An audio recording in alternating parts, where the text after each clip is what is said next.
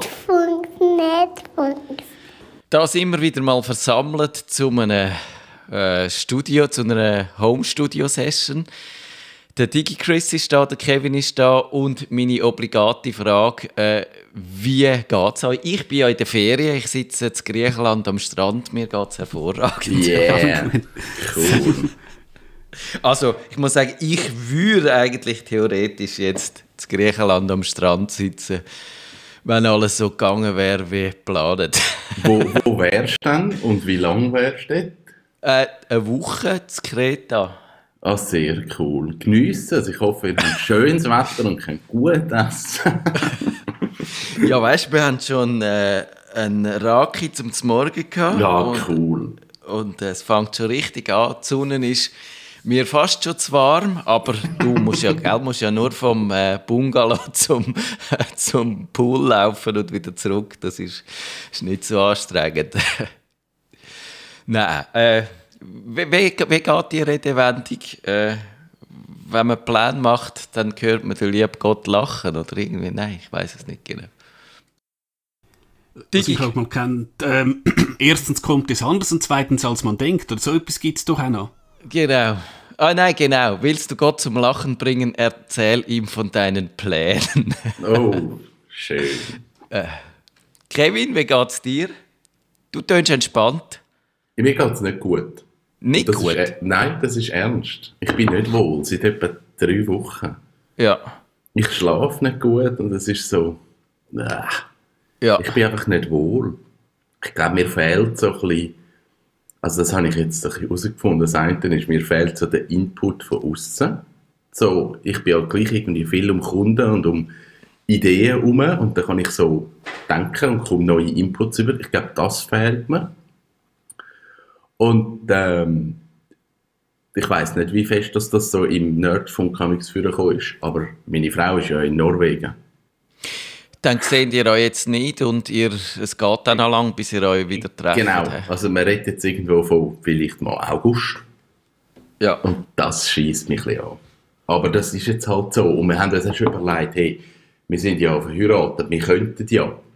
Ja. Aber ähm, würde dann heißen, wenn sie da ankommt, heisst das zwei Wochen in Quarantäne und Quarantäne wahrscheinlich allein. Sie dürfte dann nicht bei mir in Quarantäne sitzen, macht dann auch wieder keinen Sinn. Und wenn sie zurückkommt, muss sie halt wieder zwei Wochen in Quarantäne. Also, das ist ein Scheissdreck. Aber, ja. Man hört es nicht so, finde ich. Du tönst eigentlich so weit entspannt, und, aber das ist halt auch noch schwierig, das zu beurteilen. Das, so. Ist, so meine, das ist so mein Radiocharakter. So, hey, yo, Morgensendung, alles gut. Genau. Nein, es ist jetzt nicht, also ich habe ja körperlich nichts, ich bin ja gesund und mein Umfeld ist gesund und es ist ja alles gut und wir haben noch Arbeit im Geschäft und also es ist mehr so Meta-Ebene, die mich plagt. Ja, eben, also das finde ich schon ist ein Unterschied, glaube ich, und, und das sehen wir aber alle, habe ich das Gefühl, auch richtig. Also das Unwohlsein ist erlaubt, finde ich, oder, oder es wäre komisch, wenn es nicht so wäre, glaube ich. Dann wäre es irgendwie Verdrängungsweltmeister. Aber es ist ja, wenn man sich bewusst ist, dass alles noch viel schlimmer könnte sein, ich glaube, das hilft schon noch, finde ich. Ja, definitiv. Also wir zum Beispiel finden auch, eben jetzt, jetzt hocken wir da aufeinander oben, statt dass wir jetzt ja, in unsere Ferien geflogen sind. Und das, ich, find, ich bin da, glaube ich, noch fatali ein bisschen fatalistischer als meine Frau und finde, ja, es ist jetzt halt einfach so, das kann halt mal passieren, dass aus diesen Ferienplänen nichts wird. Wenn ich mir das so vorstelle, eben wie, wie es jetzt wäre, wenn ich wirklich Ferien habe, dann, dann schießt es mich schon ein bisschen an. Aber es ist nicht so schlimm wie bei ihr und bei ihr aber, aber eben trotzdem, wir haben uns noch nicht umgebracht, wenn ich mich äh, scherzend sage, aber es stimmt ja eigentlich, wir haben keinen riesen Krach, es geht uns gut, wir bewältigen den Alltag, niemand ist rausgeschmissen worden. Wir haben kein Geschäft, wo der Bach abgeht. Also eben, du kannst es auch so sehen und dann musst du eigentlich sagen, alles okay. Mhm. Digi Chris, äh, dir auch gut? Oder ist das schon wieder zu viel Corona-Tag in der Pre-Show? Nein, du, äh, eben, Umstände entsprechend gut. Eben, es ist schon klar, äh, ich habe glaube das letzte Mal gesagt, wenn du halt ähm, auf Google Fotos, weißt du, deine Reminders siehst, was hast du vor x Jahren gemacht, das irgendwie, ja, tut schon ein weh, aber eben, du kannst es ja nicht ändern und irgendwann ist es vielleicht wieder gut und vielleicht gibt es irgendwann ein Wunder, aber äh, ja, es ist jetzt halt eben so und Ja, ich, wir haben es zum Beispiel auch so gemacht am letzten Freitag via Teams ein virtuelles Feierabendbier, weil du hast halt tatsächlich gewisse Leute länger nicht mehr gesehen. Und das, das ist noch ganz lustig gewesen. Einfach mal eine halbe Stunde ein bisschen quatschen, nicht unbedingt über das Geschäft und eben, dass du einfach auch die Gesichter wieder mal siehst. Ich glaube, das hilft ja. So ein bisschen Normalität trotz allem. Das, das hilft, glaube ich, schon. Ja, eine Prognose, wie lange das geht, wenn wir nicht abgeben, oder? Das Nein, ich glaube, das könnte auch... das können ja Koch und Co. nicht. Also, Lustigerweise, da- darf ich schnell etwas zu dem sagen? Prognose. Was vielleicht noch spannend ist.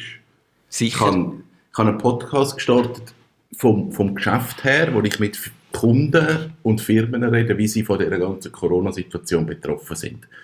Ich wollte eigentlich mal einen Podcast machen, wo ich einfach über Firmen und Firmenkultur Genau, und das ist ja eine ältere Genau. Idee von dir.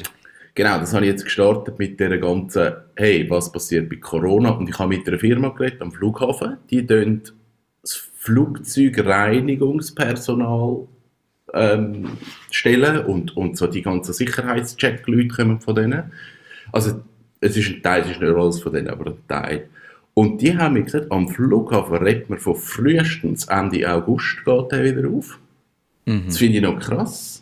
Weil die wollen irgendwie geschlossen, also alle Flughafen zusammen aufmachen. Und dann ist frühestens Ende August. Ist eigentlich Und- noch einleuchtend. Es nützt ja nichts, wenn der ein Flughafen au- aufgeht und dann Ja. das Flugzeug starten, aber das Landen ist dann das Problem. Genau, also Inseln gehen, also Australien kannst du wahrscheinlich abkapseln oder auch sagen, der ganze Amerika-Teil kannst du wie separat handeln. Aber was Europa ist, muss einheitlich aufgemacht werden und dann ist es scheinbar redet man von Ende August. Und ich habe gestern mit jemandem geredet, wo viel an Festivals ist, so Musikfestivals und so. Und die sind ja eh gestrichen, das ist eh klar. Und dort redet man jetzt sogar teilweise davon, dass es auch im 21. kein wird geben. Das ist mega krass. Ja, das, äh, ich glaube, die Grossveranstaltungen sind, noch, sind dann wirklich noch ein Problem. Ja. Und das, eben, das braucht halt auch Zeit, um die wieder hochzufahren. Und äh, ja, ja, also das ist schon das, was wahrscheinlich jetzt vielleicht auch noch mal ein bisschen zu der Bedrückung beiträgt, weil bis jetzt haben wir wahrscheinlich alle gedacht, ja, Eben, man hockt dann mal rein und dann ist das vorbei und dann geht es so weiter, wie es vorher war. Und das ist jetzt so langsam die Erkenntnis, wo glaube ich, so einsickert, dass es noch recht lang wird gehen, bis es wieder so ist wie vorher. Ja, vermutlich schon. DigiChris, sollen wir mit dem Hauptthema anfangen? Weil jetzt müssen wir, jetzt müssen wir einen Wahnsinns äh, äh, Wandel anbringen. Jetzt müssen wir richtig umschalten. Wie der, äh, Kevin gesagt hat, der Morgenmoderator, der ganz müde ins Studio läuft und sobald das Lämpchen angeht, muss er ein pures, blühendes Leben sein. Das schaffen wir. Das schaffen wir. Also Ja. wir haben Zeit während dem Jingle. Ach, gell, DigiChris, du fängst an. Ist das okay? Ja, okay.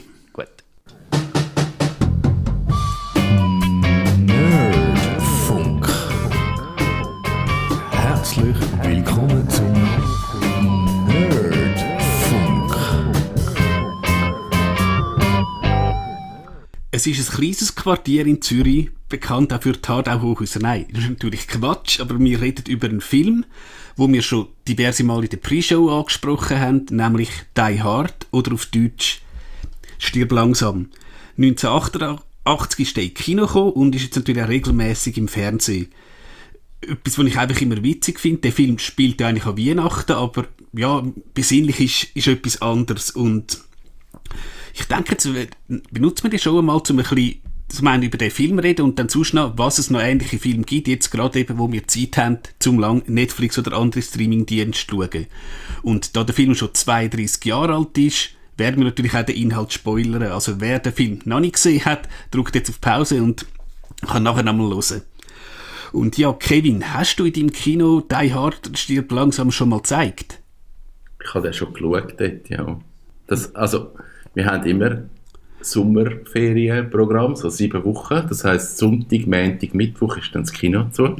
Da kann man sich auch mal eine Privatvorstellung machen. Dort habe ich Stirb langsam schon geschaut. Nicht jetzt aktuell, aber auch schon. du, natürlich, du, du kennst den Film, also ich glaube, ich habe das erste Mal irgendwo wahrscheinlich im Free TV gesehen, beim Zepp. Ich bin gar nicht mehr sicher, ob der, weil er ist ja doch eben relativ brutal um Viertel ab 8 gelaufen ist, aber, oder irgendwie erst am 10. Es gibt ja auch unzählige äh, Versionen. Jetzt, Matthias, wie, wie bist du an den Film angekommen? Oder wann hast du das letzte Mal geschaut? Ich habe ihn das letzte Mal gestern Abend geschaut, als, Wow. Vorbereitung, als Vorbereitung für die Sendung, weil ich, han, äh, ich bin nicht sicher, ob ich ihn jemals gesehen habe. Ich hatte das, oder ist das der dritte Teil gewesen, dort, wo, erinnere mich aber auch nicht mehr ganz so richtig, äh, wo wahrscheinlich die gleiche Geschichte nochmal erzählt worden ist. Äh, Nein, der dritte Teil ist New York. ich glaube, der ist L. Jackson. das kann sein, dass ich den gesehen habe, ja. Und, und äh, habe mich nicht mehr so ganz erinnert und habe gefunden, ich muss ihn jetzt nochmal schauen. Und äh, ja, ich habe mich, ich habe eigentlich gefunden, das ist ein, bisschen ein Pflichtprogramm. Ich muss mich ernsthaft vorbereiten für diese Sendung. Ich habe mich erstaunlich gut amüsiert. Das ist wirklich noch klar gewesen. Jetzt, der Film ist ja ähm, basierend auf einem Buch, äh, wo Noth Nothing Lasts Forever heißt und dann hat äh, Steven de Sousa ähm, das Drehbuch geschrieben. Und jetzt, ähm, ich glaube, wenn man ein paar Schauspieler äh, anschaut, natürlich der Bruce Willis, klar, ähm, der Alan Rickman und der James äh, Shiogata, wo der Takagi gespielt hat. Jetzt, ich finde einfach, der Alan Rickman, natürlich vor allem im Original, der macht, der spielt den Charakter Hans Gruber wirklich einfach absolut genial. Oder äh, Kevin, wie siehst du das so? Also ich bin sowieso ein Alan Rickman-Fan. Ich finde, er hat viele Rollen sehr prägt. Also der, der Stirb langsam ist, glaube so seine, seine erste grössere Rolle gewesen, wo er so ein bisschen rausgestochen ist. Und ich glaube, nachher nochmal breiter bekannt wurde, ist, ist er nachher bei der Robin Hood-Verfilmung von Kevin Costner, wo er ja den Sheriff spielt. Und der spielt er auch grossartig, also so in einer völlig überdrehten Art.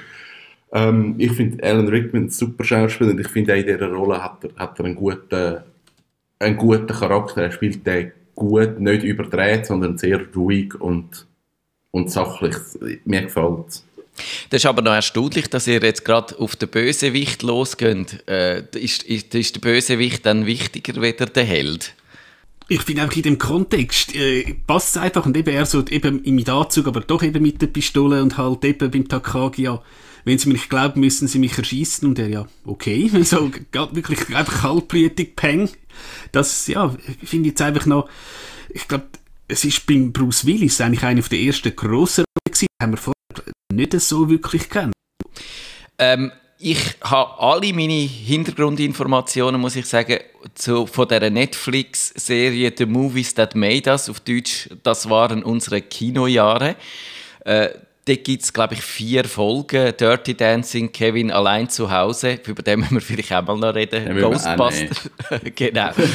Ghostbusters und eben Stirb langsam als vierte. Und der ist wirklich ist so quasi ein Making-of, aber nicht wie das typische Making-of, wo, wo, wo einfach gesagt wird, ja, wir sind alles die Geilsten und wir haben den Film grossartig äh, gemacht und es hat kein Problem gegeben, sondern es ist einigermaßen, glaube ich, einigermaßen äh, authentisch auch zu dem Problem. Und dort erfahrt man ja eben über den Bruce Willis, dass der eigentlich der Letzte war, der dann die Rollen angenommen hat, nachdem es der Clint Eastwood, Sylvester Stallone, äh, der Arnold Schwarzenegger, der Richard Gere und der Burt Reynolds gefragt haben und die alle nicht haben wollen, äh, haben sie ihn genommen und das Studio hatte dann wahnsinnig kalte Füße bekommen, bevor der Film rausgekommen ist, weil sie gefunden haben, ja, die Leute haben dann gelacht während dem Trailer, was der Film angekündigt hat, und dann gefunden, der Bruce Willis kannst du eigentlich nicht nehmen, weil der hast aus dieser Serie Moonlighting, wer hat sie geheißen auf Das, Deutsch? das Modell und der Schnüffler. Genau, dort war er so ein bisschen ein, ein, ein Klugscheisser und so, aber ein, ein bisschen ein Weichei auch. Und niemand ha- hat die Rollen ab, ihm die äh, oder man hat ihm die Rolle nicht gegeben und darum hat er dann halt äh, müssen sogar vom Plak Plakat verschwinden. Aber ich finde, also der Bruce Willis spielt die äh, Rollen auch gut. Und eben, es ist, glaube ich, so ein bisschen der erste Film, wo irgendwie so einer gegen äh, mehrere. Und gut, es ist jetzt da nicht unbedingt, äh, ich glaube, als Beispiel Air Force One, äh, wo es tatsächlich auch noch richtig patriotisch ist. Der Patriotismus kommt ja da nicht so wirklich durch wie in anderen Filmen. Ich glaube, den Film könnte man ja heute, Kevin, das siehst du sicher auch so, nicht mehr machen. Also, dass man die Terroristen dann einfach so verharmlost darstellt Und am Schluss sind es ja gar keine Terroristen, es ist alles nur Fassade gewesen. Du hast gesagt, Digi Chris, wir dürfen Spoiler. Es sind eigentlich ganz normale Diebe gewesen, die einfach sich ein bisschen wichtig nehmen machen und ablenken. Und, aber, aber so Terroristen so als harmlose Figuren darstellen, das ging nach 9-11 nicht mehr. Ich glaube, es geht nicht mehr. Zu, zum Film grundsätzlich, man hat probiert, das gleiche Konzept nochmal neu zu machen. Ähm, der Film hat Skyscraper geheißen, der ist 2018 rausgekommen mit dem Dwayne Johnson, mit The Rock. Wo eigentlich, es ist die gleiche Geschichte, Hochhaus und, und Sicherheitsinstallation und dann kommen Terroristen. Und das ist ein Kackfilm, hat überhaupt nicht funktioniert, weil das funktioniert nicht mehr. Das ist ein Film, wo, wo ich glaube, gut gealtert ist, man kann ihn immer wieder schauen, aber in der heutigen Zeit nicht mehr funktioniert. Kevin, warum funktioniert denn der Film so gut? Was ist denn Magie, du als Filmexperte? Warum? Äh, er, er macht, wie ich gesagt habe, ich habe eigentlich erwartet, dass ich mich ein bisschen durchbeissen muss und habe mich super amüsiert dabei. Warum denn? Ähm, ich glaube, es hat viel damit zu tun, wie, wie die Rolle von John McLean aufgebaut ist. Also, dass er eigentlich von Anfang an ein, ein Held ist, der Flugangst hat, wo nicht wohl ist um Leute herum, wo eigentlich will er gar nicht dort sein. Er ist kein Held, das kackt ihn völlig an und er muss, er wird in das gezwungen und, und muss so irgendetwas machen. Und der Film hat aber gleich nicht irgendwie so ein ein Gewicht, in dem es irgendeine Last für ihn ist, sondern er hat gleich immer noch irgendeinen doofen Spruch oder so. Also ich glaube, es ist so die Gratwanderung zwischen ähm, Action, wo, wo gut umgesetzt ist, rein filmtechnisch, ähm, zwischen der Rolle, wo irgendwie ein, ein guter Hauptdarsteller ist, wir haben einen guten Bösewicht und es ist irgendwie noch annähernd im Bereich vom Möglichen. Also wenn du, wenn du Actionfilm schaust teilweise und dann eben, sie fliegen dann irgendwelche Kampfjets und dann dort noch und noch grösser und die ganze Stadt explodiert und so. Das ist dann so, denke okay, das ist ein bisschen abgedreht. Und bei Stirb langsam, es sind so, gegen wie viele kämpft er schlussendlich? Gegen acht? 10? Nein, also, etwa 13 oder so, glaube ich. Aber das ich weiss ist irgendwo nicht. noch im Rahmen und es gibt nicht einen riesen Showdown, alle in einem Raum, Explosion, sondern es ist immer wieder eine und eine und dann gehen seine Füße halt kaputt, weil er in der Scherbe steht und er kämpft nochmal weiter. Natürlich ist es nicht realistisch, aber realistischer, als wenn er irgendwie gegen eine Armee, eine Armee von 50 müsste kämpfen Genau, das wird in dem Netflix-Ding ja auch behauptet, dass der eigentlich das Genre von der Actionfilm äh, komplett umkrempelt hat. Weil eben, äh, du hast es angedeutet, er will nicht dort sein, der Bruce Willis. Es ist ja sogar so, dass er Buff hat mit seiner Frau. Die mhm. hat sich da zu dem Nakatomi abgesetzt, macht die Karriere. Und es sieht so aus, als ob sie ihn ein äh, zurückgelassen hätte als Relikt von ihrem früheren Leben. Das schießt eigentlich völlig an. Es gibt da den Kokser, wo, wo, wo ihr, äh, seiner Frau auch sehr auf die Pelle rückt und man hat so das Gefühl, ja, vielleicht gibt es ihm dann irgendwann mal nach, ganz am Anfang. Also es ist wirklich so ein eine verfahrene Situation und die Leute haben, glaube ich, den Actionheld lieber gehabt, wie eben vorher. All die Clint Eastwood, Sylvester Stallones und so, Arnold Schwarzenegger, wo, wo dann so die Überhelden sind. Und das ist, glaube ich, schon ein, kannst du sicher besser sagen, Kevin, ein, ein Stilwechsel gewesen. Das ist so. Also es ist, ähm, es ist, glaube ich, auch für Produktionsfilme, es ist ein mutiger Film zu machen. Also man hat zwar der Regisseur, das ist John McTiernan den hat man kennt, der hat äh, jetzt äh, ein Jahr oder zwei Jahre vorher hat der Predator gemacht mit dem Schwarzenegger, wo auch ein Kultfilm geworden ist, so Alien Urwald und die Navy Seals, die dann das Alien jagen. Also er hat also einen Kultstatus bekommen, hat ihn kennt als Actionregisseur, aber Stirb langsam ist dann gleich ganz etwas anderes gewesen. und er, er ist auch mit relativ wenig Budget dann klar gekommen und man hat aber nicht erwartet, dass der so einen grossen Erfolg wird haben. Also eben, es hat auch alles dagegen gesprochen. Man hat einen Hauptdarsteller genommen, wo man aus einer anderen Rolle kennt hat und nicht als Actionheld. Ähm, man hat einen, einen Bösewicht, Alan Rickman, genommen, der dort auch nicht so bekannt ist, der vor allem aus dem Theater gekommen ist. Es hat sonst keine bekannten Schauspieler gehabt. Und ja, das ist, glaube ich, für alle so ein eine Überraschung dass der funktioniert hat. Trotzdem ist erstaunlich, äh, der Digi Chris hat es schon angedeutet, der Film basiert auf einer Buchvorlage von dem Roderick Thorpe, wo mir eigentlich kein Begriff ist. Und es ist vor allem der zweite Teil schon von dem Buch oder von der, von der Serie. Der erste Teil ist 1968 rausgekommen und dort hat der Frank Sinatra, der Figur hat auch anders geheißen, der Joe Leland gespielt und es ist, das muss, ich habe den Film nie gesehen, aber es wäre wahrscheinlich noch spannend jetzt gesehen. Das ist wahrscheinlich ein völlig anderer Film gewesen. und es ist auch so gewesen, dass die Hauptfigur dann tatsächlich auch in dem Buch jemand vom Dach abrührt, aber seine eigene Tochter, was natürlich etwas ganz anderes äh, ist äh, von, der, von der Dramaturgie und von der Geschichte her, wieder wenn er den Bösewicht vom Dach abrührt und es ist ja auch dann der, der äh, Skriptautor, der ursprünglich ist ja rausgerührt worden, das ist der Chap Stewart gewesen, und der, äh, wie heisst der, der Susa ist erst gekommen und hat es eigentlich müssen flicken und schreiben, während sie den Film schon gedreht haben. Also es ist wirklich eine verrückte Produktion gewesen. Digi Chris, findest du, man merkt das dem Film an, dass er, dass er so eigentlich während dem Drehen noch im Entstehen begriffen war?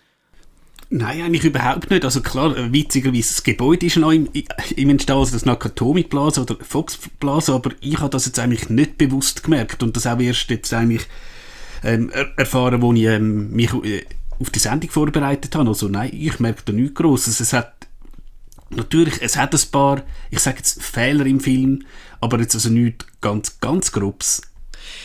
Die Plotholes, zum Beispiel das, doch eigentlich schon. Also da kann man darüber diskutieren, eben zum Beispiel in dem Moment, wo sich die Bösewicht, also der Held, der Gute und der Böse begegnet, dann sieht es ja zuerst so aus, als ob äh, der Held würde auf den Bösewicht eingehen und dann hat er es aber trotzdem gemerkt, dass er, er da eigentlich veräppelt wird. Und das ist im Film untergegangen, ge- der Grund, warum dass er äh, das gemerkt hat. Äh, Kevin, stören dich so Sachen oder findest du, äh, ist ein Popcorn-Film egal? Es ist ein Popcorn-Film, egal. Also natürlich schlussendlich irgendwo denkst du schon, es hat Fehler in Film und es gibt auch Filme, wo schon von Anfang an merkst, okay, die Story geht schon von Anfang an gar nicht auf. Aber es ist, ich glaube, der Film hat den Ansatz, das ist Popcorn-Kino, das ist schauen, cool, lustig, es ist egal, wenn er einmal mal schnell das Klick bricht, das ist auch noch ein lustig. Also, dort, dort nimmst du jetzt nichts mit aus dem Film, sondern das ist einfach gute Unterhaltung und ich glaube, das das muss auch die Idee sein von einem Kinofilm, dass du auch kannst sagen, wir machen einen Film, der einfach nur gute Unterhaltung ist und wenn du den Film durchdenkst, der verhebt überhaupt nicht. Und gleich ist er cool zum Schauen und gleich kannst du irgendwie die Charaktere ein eindenken und denken, okay, ist jetzt nicht so logisch, aber egal. Was ich jetzt dann eigentlich mich tatsächlich stört, also können dann auch reden, ob Synchro oder Original und im Original, also eben der Film bei den Kennzahlen 30 Millionen Budget, hat dann 140 Millionen allein im Kino gemacht und also bei 30 Millionen haben sie nicht irgendjemanden können anstellen, der Deutsch als Muttersprache hat, weil eben der Kultsatz Karl schießt dem Fenster, das ist irgendwie einfach ein bisschen, ja, das ist einfach so, und eben schnell, schnell natürlich, das ist auch klar, ähm, wenn jemand Deutsch redet und ja, muss ja auch sagen, im Original sind die Täter ja aus Deutschland und in der Synchro haben sie alles äh, umgestellt. Und ich weiß jetzt nicht, äh, ist es legitim, dass man äh, für eine Synchro wirklich den Sinn so fest umstellt, Kevin? Ich glaube, das ist eine Diskussion, die man in den 80er Jahren sehr viel geführt hat. Wie viele Freiheiten hat ein Synchronsprecher? Und ich glaube, ich glaube, zu dieser Zeit haben Synchronsprecher oder auch Übersetzer sehr viele Freiheiten gehabt. Und ich glaube, das ist auch entstanden, das ist jetzt eine Theorie, ich weiß nicht, ob das stimmt, aber Bud Spencer und Terence Hill Movie oder Film, Movies, genau, ähm, sind ja sehr, sehr, sehr, sehr frei übersetzt worden. Also die Original Bud Spencer und Terence Hill Filme sind nicht lustig. Das sind Western und, und das ist nicht, die haben nicht noch einen blöden Spruch. Und in der deutschen Version hat man blöde Sprüche gemacht, man hat das komplett anders übersetzt und durch das sind sie erfolgreich geworden. Und ich glaube, darum haben wir dann auch gesagt, ja gut, das deutsche Publikum, das ist ein Markt, wo wir abholen müssen, wo funktioniert. Und wir können jetzt nicht sagen, die Deutschen sind Terroristen. Das finden sie wahrscheinlich nicht so cool. Komm, dann sagen wir einfach, es sind europäische Terroristen. Dann ist es okay. Ich habe den, den Film teils äh, am Anfang Deutsch geschaut und dann auf Englisch umgeschaltet und ich finde, also die deutsche, in, in Deutsch ist es ein um Welten schlechterer Film weder auf Englisch im Original. Und das finde ich, klar, die, die deutschen Terroristen, die dann ein komisches Deutsch reden, das ist auf eine Art noch lustig. Und das zeigt einfach Prioritäten von den Filmemacher. Ich glaube, die, die haben den Film für den amerikanischen Markt. Ja. Und es ist völlig egal, ob, wenn, wenn das die Schauspieler für den amerikanischen Markt gut tönen, dann langt das völlig. Aber eben mit der Synchronisation hast du recht. Es gibt ja äh, auch noch das Beispiel von der Die 2. Äh, Das ist die, die Fernsehserie mit dem Roger Moore und dem Tony Curtis.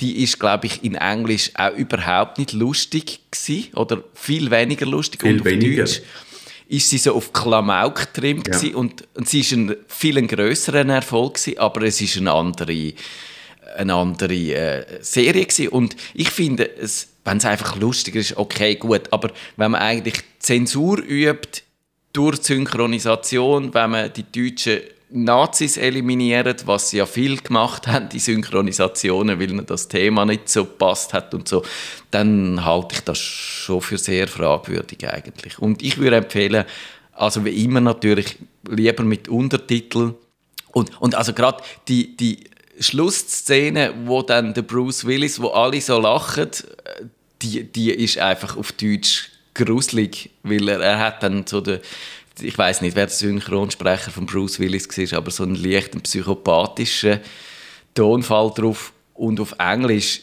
geht es natürlich darum, dass er die in der falschen Gewissheit wiegt und zum dann zum Gegenschlag, zum Finalen auszuholen. Ja, was ich mir auch noch überlegt habe, eben, wir haben vorher schon gesagt, würden Filme heute so funktionieren und ähm, jetzt, du hast den Skyscraper ist angesprochen worden, jetzt eben, wie kappst du heute alle Kommunikationskanäle? Gehst, du allen Leuten aufs Nattel äh, wegnehmen oder äh, wie? Das ist, äh, ist vielleicht mal noch Lust, was Lustiges, weil klar, dort machst du einfach äh, die Leitungen durch, durch, durchsagen und ja, wer weiß, vielleicht hat tatsächlich hätte jemand so ein Koffertelefon gehabt in einem Büro, aber ja, es war dann der CB-Funk, wo man nach außen kommuniziert hat, wobei das auch nicht ganz realistisch, realistisch ist. Ich meine, den Nerd-Faktor hat der Film ja schon auch, wo er am Anfang, äh, der Lane, da an die, an die Lobby ankommt, muss er auf dem Touchscreen äh, den Namen von seiner Frau eingeben. Und das ist äh, ein wahnsinnig träges, aus heutiger Sicht, eine wahnsinnig träge Eingabemethode. Und er muss ja dann auch zuerst, sucht er sie unter seinem eigenen Namen und merkt dann, dass sie sich unter ihrem Mädchennamen da äh, eingeloggt hat oder registriert hat. Und das ist dann nochmal natürlich nochmal ein bisschen ärgerlicher, aber für die Handlung ist es eigentlich ganz gut gewesen, dass das Display dann also zäh funktioniert hat. Und ich glaube, da gibt es ja Easter Eggs, da haben sich, ich glaube, diverse Filme, also, wo im Film mitgeschafft haben, irgendwie ver äh, verewigt. Ich glaube, ja, so kleine Sachen, du, da findest du unzählige Artikel, wo es genau sagt, wer da genau was ist. Es ist eine echte Goldgrube, der Film, ja. Und, und äh, eben, ich, ich glaube, da gibt es schon viel, aber, aber am Schluss ist es schon einfach die, das Duell, wo dann sie offenbar auch recht Mühe haben, das neues Drehbuch ein, einzubringen. Wie schaffen wir es, dass der Gangster und äh, der Anführer von der Gangster und der Held sich dann gegenüberstehen? Aber das ist natürlich eigentlich die Szene, die den Film ausmacht, oder? Sehen ihr das auch so? Ja, ich glaube, es ist, es ist eine prägende Szene für die ganze, also das ist wirklich so ein Filmmoment, so ein Showdown auch. Und ich finde es bis zu einem gewissen Punkt noch cool, dass es einfach, er endet dort. Es ist nicht, er kommt nochmal und er kommt nochmal und er kommt nochmal und er kommt nochmal. Sondern es ist irgendwann, okay, ich rühre ihn einfach am Haus ab und dann ist das auch erledigt. ähm, das ist nachher, zu- bei späteren Filmen hat man das ein bisschen so, zu oft zelebriert, dass dann der Bösewicht nochmal kommt und dann steht er nochmal auf und dann, ja. Und das habe ich eigentlich noch cool sein gefunden, so. aber ja, es ist auch schrecklich eigentlich. Das stimmt natürlich, aber trotzdem hast du recht, dass es, glaube ich, nicht nötig ist, immer nochmal also natürlich ist es eine, eine riesen Ballerei und es explodiert mehr oder weniger alles, was kann explodieren in dem Hochhaus. Aber es ist jetzt zum Beispiel, finde ich das immer, wenn ich Bond-Filme mit den Büchern vergleiche, dann Ja. kommen die Bond-Filme ja mit also Filme sind immer viel überzogener wie die Bücher überhaupt. Es sind ja auch eigentlich unterschiedliche Genres, wenn, du genau anschaust. Aber das macht es nicht aus. Immer noch grösser und immer noch mehr, äh, noch verrückter und die ganze Welt ist in Gefahr, sondern es langt, wenn das Gebäude und die paar Geiseln in Gefahr sind. Das macht äh, die Spannung nicht grösser oder weniger groß. Ja, und ich denke eben, es ist ein Actionfilm, es sterben Leute, und ich habe mal etwas gelesen, ähm, eben, also in der unzensierten Version eben siehst du tatsächlich, ich sage jetzt mal böse, wie am Takagi sein Hi- Hirn an der, an der Scheibe klebt und dann der Alice, der, wo der John wollte verraten, haben wir ja, man sieht ja nicht, wie, wie er verschossen wird und anscheinend hat das auch ähm, die Regie bewusst gemacht, eben irgendwie als, dass es wie dramatisch überkommt. Du siehst einfach eben am Funkgerät, und es klopft und du weißt ja, jetzt hat er ihn verschossen. Und ja, ich finde, es ist nicht brutaler als nötig, würde ich jetzt sagen. Oder Kevin, wie siehst du das? Also ich finde, er ist, er ist schon explizit. Er, macht das schon. Also er ist, es ist ein brutaler Film, da gibt es nichts. Der ist ab 18. Also das, da gibt es Blut und Knickbrechen und Abschiessen. Aber es ist nicht, man zelebriert es nicht. Und, und ich finde eigentlich, das ist ein cooler Ansatz. Also ich finde, die Gewalt, die äh, ist halt dort drin, die ist ein Bestandteil von dem Film und es ist eine gute Gratwanderung zwischen, es ist schrecklich, aber es ist jetzt nicht, hey, man muss jetzt noch näher mit der Kamera und noch schrecklicher. Und da, also das ist jetzt auch wieder so ein bisschen Filmgeschichte. Wenn man sah, gibt es ja irgendwie sieben Teile. Ich weiß nicht, ob ihr den kennt, das ist ein Mörder und der, Ja, ja. der sagt, hey, für deine Sünden wirst du bestraft und der, der baut dann so schreckliche Fallen. Und du kannst dann irgendwie deine Sünden gestehen, sonst schnitzt der Kopf. Also, schreckliche Film, übel. So eins, der erste Teil ist überhaupt nicht so. Also, dort geht es darum, dass sich einer muss die Hand absagen. Und du siehst zwar, wie er sagt, aber du siehst nie den Schnitt. Du siehst es nicht, du siehst sein Gesicht, was es noch schrecklicher macht eigentlich. Und für alle Nachfolgefilme hat man dann halt all das Blätterzeug und Knochen die ganze Scheissdreck gezeigt. Die funktionieren überhaupt nicht mehr. Also ich glaube, manchmal ist es besser, wenn du die Reaktion von John McClane zeigst und den Knall hörst, anstatt irgendwie noch Blutspritzen und so. Also das ist dort eigentlich wirklich gut umgesetzt. So die Gratwanderung zwischen, man sieht halt, wie jemand die Stegen runtergeht und stirbt und man sieht halt nicht, wie jemand verschossen wird. Das ist für mich schon auch ein riesen Unterschied. Wird äh, Gewalt zelebriert und eben, ich weiß nicht, welche von diesen Actionhelden da, äh, also ich, ein Rambo hat sicher sich, ich, ich bin kein Rambo-Experte, aber der hat sich durch einen gewissen Sadismus auszeichnet. Bei einem Schwarzenegger könnte man das wahrscheinlich auch sagen. Aber äh, eben, der John McClane, der ist ja in diese Situation eingestolpert, der hat sie nicht gesucht und es schießt ihn völlig an, dass, dass er sich mit dem muss auseinanderschlagen und dann nicht nur mit diesen äh, Verbrechern, sondern er hat ja dann noch die Polizisten. Er hat zwar einen, den schwarzen Polizist, wo mir jetzt der Name nicht einfällt, aber wo auch... Äh, Powell? Genau, wo gu- gute Figur ist in dem Film oder eine wichtige Figu- Figur, obwohl sie sich dann erst ganz am Schluss äh, sehen, stecken sie zusammen mit, äh, miteinander in dieser Geschichte rein. und da- das, ich glaube, das, das gibt die Stimmung vor und wahrscheinlich hat man sich da auch in diesen 80er Jahren, wo es wahnsinnig düstere Filme gegeben hat, auch da die, die Stephen King Verfilmungen und so, die sind ja so deprimierend gewesen. Da hast du jetzt, hast jetzt da den Film mit dem Humor. Wie, wie lustig findet ihr den Humor, Digi Chris? Ja, Humor, es gibt halt so gewisse, äh, gewisse Sprüche und so. Also ich finde eigentlich ein genialer Spruch eben, wo am Schluss der John McClane den, den Bösewicht sieht und äh, ja eben, if you steal äh, 600 Dollars, you can just disappear, but if you steal 600 billion, they will find you. Einfach so, so ein bisschen, ja, äh, sarkastische Sachen.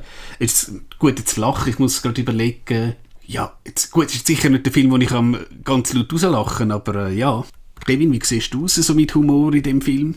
Eben, es ist nicht Schenkelklopfer-Humor, aber ich glaube, durch die Sprüche und «Now I have a machine gun» ähm, gibt es dem Film eine gewisse Leichtigkeit. Wir müssen aber schon darüber äh, reden, welches das der Lieblingsspruch ist, oder? Digi-Chris, willst, du- willst du da mal... Äh, Also ich würde schon sagen, das Zeug mit dem, well, when you steal 600 dollars, you can't just disappear, but when you uh, steal uh, 600 billion, they will find you, unless they think they're already dead. Äh, Ja, so, das finde ich jetzt wirklich so einfach, wirklich, eben das, eigentlich der brutale Plan, dass er am Schluss sowieso alle Geiseln umbringt und so kann flüchten, wobei man sich natürlich auch noch streiten kann, ja, hätte er wirklich können flüchten Also auch ohne John McClane. Ich finde noch ein paar so die, die Referenzen ans aktuelle Zeitgeschehen finde ich noch lustig, wo, wo der Anti-Held sagt, wo er seine Anzüge her hat und findet, jawohl, de, dort bei dem Schneider zu England, wo auch der Arafat Kunde ist, das habe ich noch lustig gefunden. Weil das verortet dann die Geschichte wieder so ein bisschen. Aber Kevin, dein, dein äh, Lieblingsspruch? Ich glaube, now I have a machine gun. Ho, ho, ho. Grossartig. Weil es ist absolut sinnlos. Das bringt nichts. Also, dass er das, dass er das macht, ist einfach sinnlos. Er sagt es ja nicht, sondern er schreibt es auf Er, sein... ja, es ist noch schlimmer. Also eben, das ist ja auch kritisiert worden, wenn du sagst, eben die Geschichte funktioniert innerhalb von dem Action-Szenario. Es wäre, wenn das richtig wäre, wäre es völlig idiotisch gewesen, das Ja. zu machen. Ja, das ist völlig kaputt und, und das würdest du auch nicht machen. Und er ist eigentlich ein völliger Psychopath, wenn er so etwas macht. Aber es ist dort lustig. Genau. Also wir müssen die Zielgerade äh, schwenken und DigiChris, was, was willst du noch wissen von dem Film oder von uns zu dem Film? Ja, Punktzahl von 1 bis 10, ich würde sagen 8,5. Äh, einverstanden. Ja, würde ich jetzt so sagen. 8,5 ist, ist ein guter Punkt. Aber haben wir nicht eigentlich die Sendung äh, anberaumt, weil wir uns nicht einig sind, ob es ein guter oder ein schlechter Film war? Ich habe immer gesagt, das ist super. Und ich tue jetzt da noch schnell Rambo ähm, beschützen. Rambo Okay. 1 ist super. Das ist eine Charakterstudie, da geht es nicht um einfach brutal, sondern das ist eine spannende Geschichte. Muss man unbedingt schauen. Rambo 1 super. Alles, was nachher kommt, ist Kack. Aber das 1 ist ein guter Film. Gut. Tun wir uns so notieren. Wenn ihr den Nerdfunk zu wenig nerdig seid, reklamiert sie auf nerdfunk.stadtfilter.ch. Nerd